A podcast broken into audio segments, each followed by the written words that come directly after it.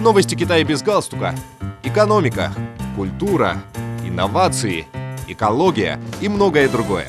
Обо всем этом без политики. Дорогие друзья, вы слушаете новости Китая без галстука.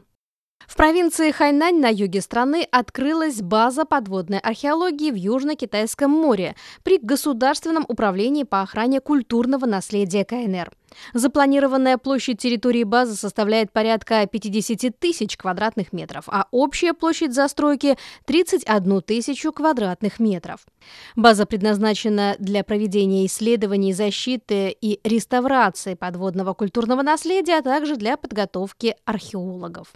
Южно-Китайское море является самым большим морским пространством с богатейшим подводным культурным наследием в Китае, а также важным участком морского шелкового пути, отметил замминистра культуры и туризма, глава Госуправления по охране культурного наследия КНР Ли Цюань.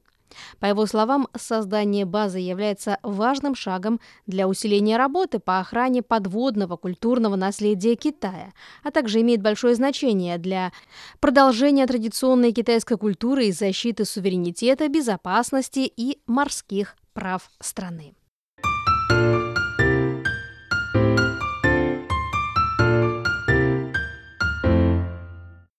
Провинции Шинси археологи раскопали фундаменты двух дворцовых зданий, которые могли быть воздвигнуты более чем две тысячи лет назад. Эти здания являются частью руин города Юэян, который когда-то был столицей удельного княжества Тин в период сражающихся царств. Они расположены в нынешнем районе Янь-Лянь города Сиань, административного центра провинции Шэньси. Удельное княжество Тин известно тем, что, объединив весь Китай, оно положило начало династии Тин, которая стала первой единой феодальной династией в истории страны.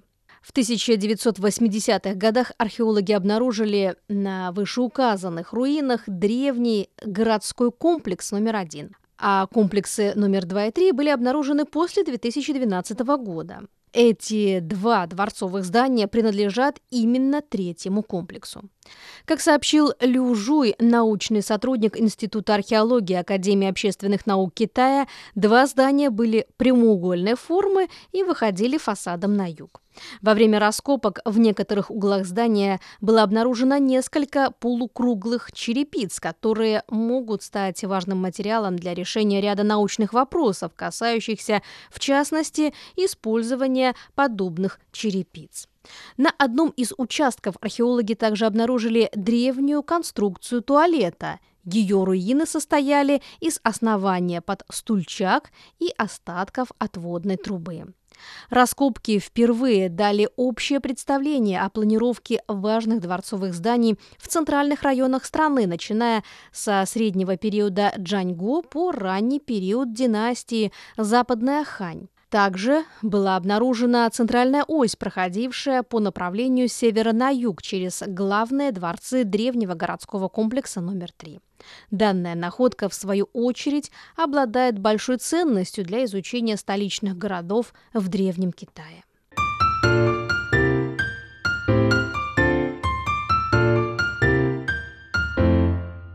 Традиционные китайские наряды дебютировали на Венецианском карнавале в рамках углубления культурных обменов между китайским городом Суджоу и его городом-побратимом Венецией.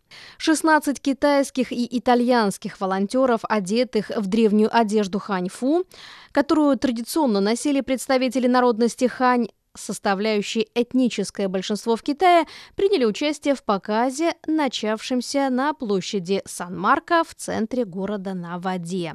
Это первый раз, когда китайские традиционные костюмы официально участвуют в карнавале, отметила Ма Сяохуэй, директор Института Конфуция при Венецианском университете Кафаскаре.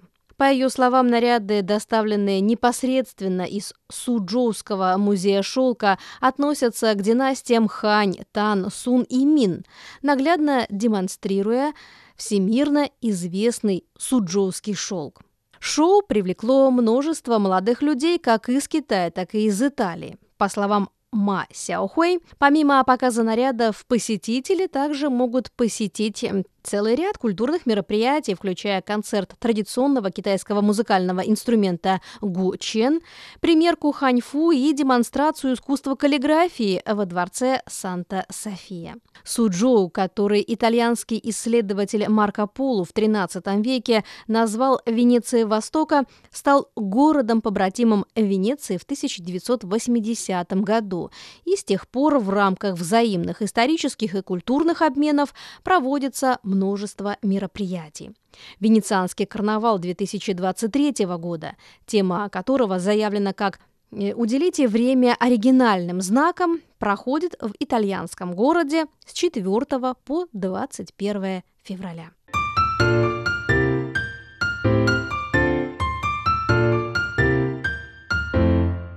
Дорогие друзья, вы слушали новости Китая без галстука. Благодарю за внимание.